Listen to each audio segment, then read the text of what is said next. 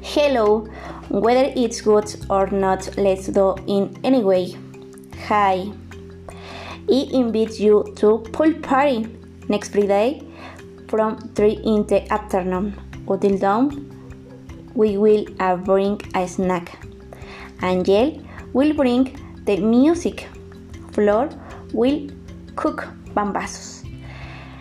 Alma will buy a freight ball. Alex will bring sodas and Javier will buy beers in order to socialize. And what will you bring? I look forward to you and times. Kisses. I love you.